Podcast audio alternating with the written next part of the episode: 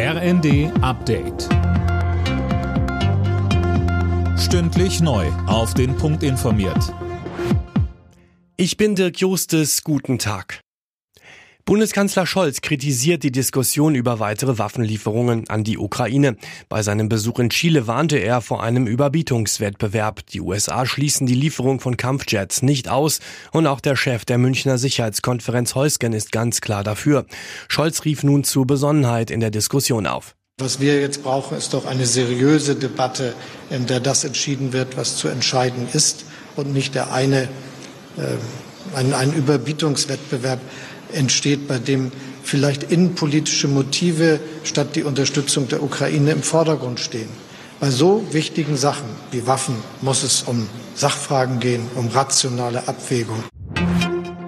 Beim Tarifstreit im öffentlichen Dienst droht der Deutsche Beamtenbund mit einem Lockdown durch flächendeckende Streiks. Das hat DBB-Chef Silberbach in der Augsburger Allgemeinen erklärt. Sönke Röhling nach der ersten Verhandlungsrunde war noch von einer sachlichen Atmosphäre die Rede.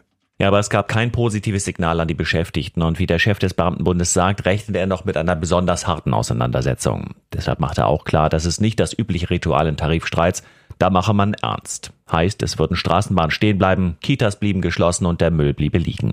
Die Gewerkschaften fordern 10,5 Prozent mehr Geld für die Beschäftigten im öffentlichen Dienst, mindestens aber 500 Euro mehr im Monat. Die Arbeitgeberseite hat noch kein Angebot vorgelegt. Der türkische Präsident Erdogan hat angedeutet, dass sein Land nur einer NATO-Mitgliedschaft Finnlands zustimmen könnte und Schweden den Beitritt verweigert. Er wirft Schweden einen zu laschen Umgang mit kurdischen Aktivisten vor. Die betrachtet Erdogan als Terroristen. Bundesverteidigungsminister Pistorius besucht heute das Einsatzführungskommando der Bundeswehr bei Potsdam, um sich über die Auslandseinsätze der Truppe zu informieren. Am Nachmittag will er außerdem in einer Gedenkstätte im Auslandseinsatz getöteter Bundeswehrangehöriger gedenken.